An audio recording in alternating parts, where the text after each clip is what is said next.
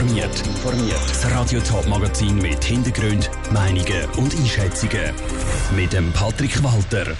Wie Arbe und Touristen länger im Städtchen am Bodensee behalten und wie der Kanton St. Gallen mit mehr Kitas die Chancengerechtigkeit von Kindern verbessern das sind zwei von den Themen im Top informiert. Am Ufer vom Bodensee nachspazieren, ein Glasse essen oder mit einem Pedalo aufs Wasser rausfahren. All das können Touristen im Thurgauer Städtli Arbon zwischen Romanshorn und Rorschach erleben.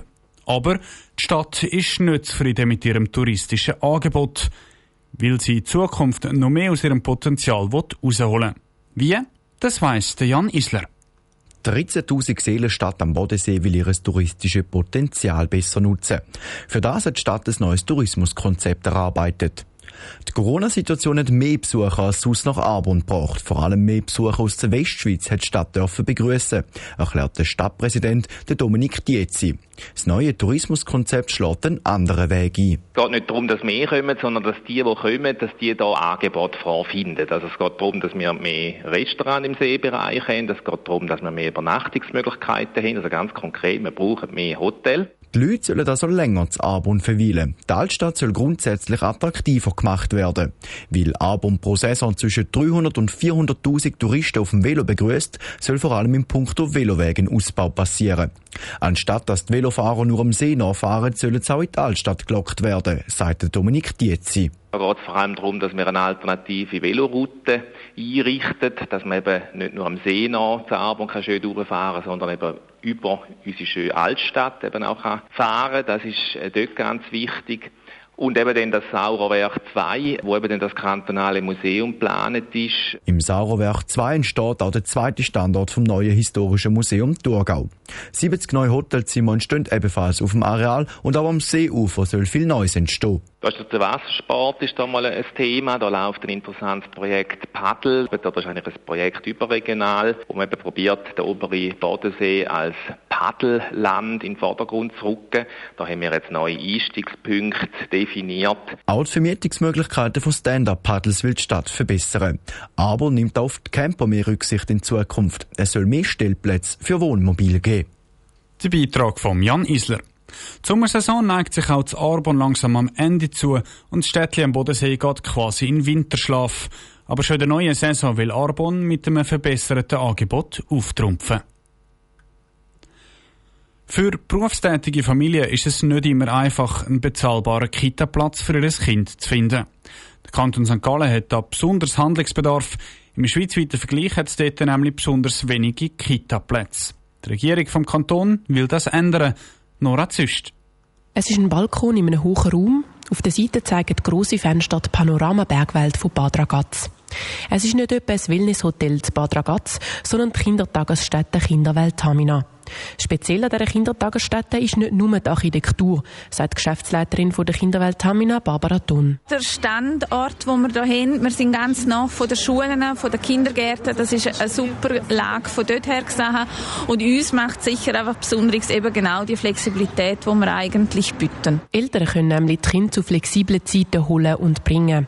Solche Kindertagesstätten sollen im Kanton St. Gallen besonders gefördert werden, sagt der Regierungspräsident Marc Mechler, der in der Kindertagesstätte zu Bad Ragaz zu Besuch ist. Es zeigt sich im schweizweiten Vergleich, dass wir eine unterdurchschnittliche Anzahl von Plätzen haben und das ist eher ein bisschen bedingt, weil wir auch ein ländlicher Kanton sind, durchaus auch ein ländlicher und in diesem Bereich haben wir teilweise noch ein bisschen Lücken und die Regierung ist jetzt eigentlich gewillt, die Lücken auch zu schliessen. Eines von fünf Schwerpunktthemen bis im Jahr 2031 vom Kanton St. Gallen ist Chancengleichheit.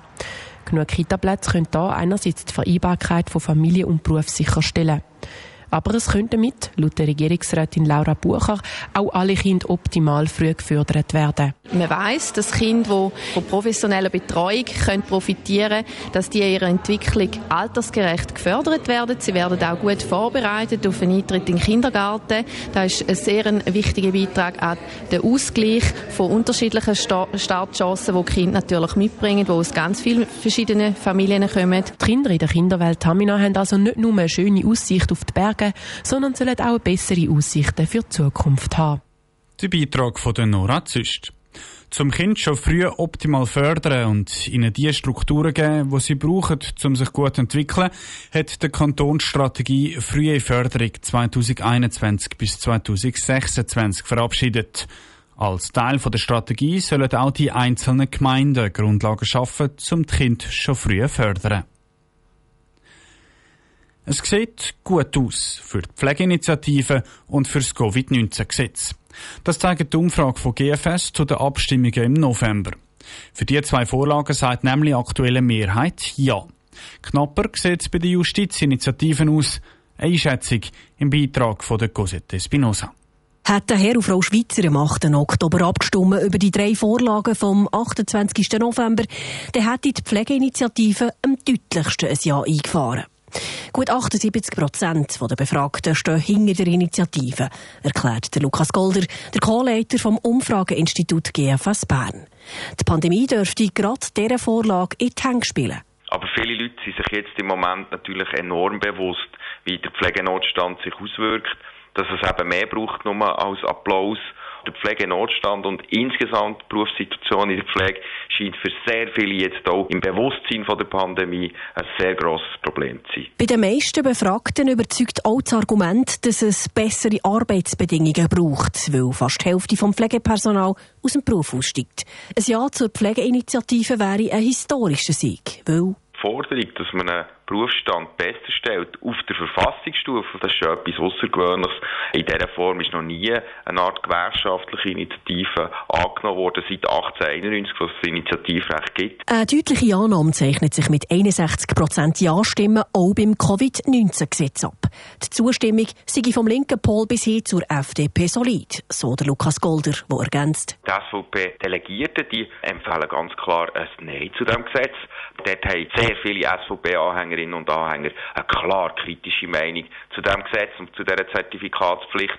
Aber darüber aus würde ich schon sagen, das ist von links bis rechts gut abgestützt. Und welche Rolle spielen denn die jungen Menschen bei der Covid-19-Vorlage? Immerhin sind gerade sie in vielen Lebensbereichen, gerade wegen dem Covid-Zertifikat, ziemlich eingeschränkt. Sie sind kritischer als Ältere. Sie sind natürlich auch insgesamt noch weniger geimpft und die Impfung spielt jetzt bei dieser Zertifikatsfrage natürlich eine ganz entscheidende Rolle. Aber nicht so, dass wir eine Mehrheit erwarten von jüngeren Leuten, die dann plötzlich gegen das Gesetz könnten sein. Harzig werden dürfte sind gegen für die Justizinitiative mit aktuell 43 Prozent Ja-Stimmen. Bei der Justizinitiative wäre die Idee, dass man eigentlich per Los schafft und ein bisschen die Parteilichkeit der Richterinnen und Richter reduziert, grundsätzlich recht gut abgestützt. Bis jetzt ist die Meinungsbildung noch sehr wenig weit fortgeschritten. Darum ging er davon aus, dass die Justizinitiative schlussendlich dürfte versenkt werden, sagt der Lukas Golder abschließend. Stichtag für die drei Vorlagen ist am 28. November.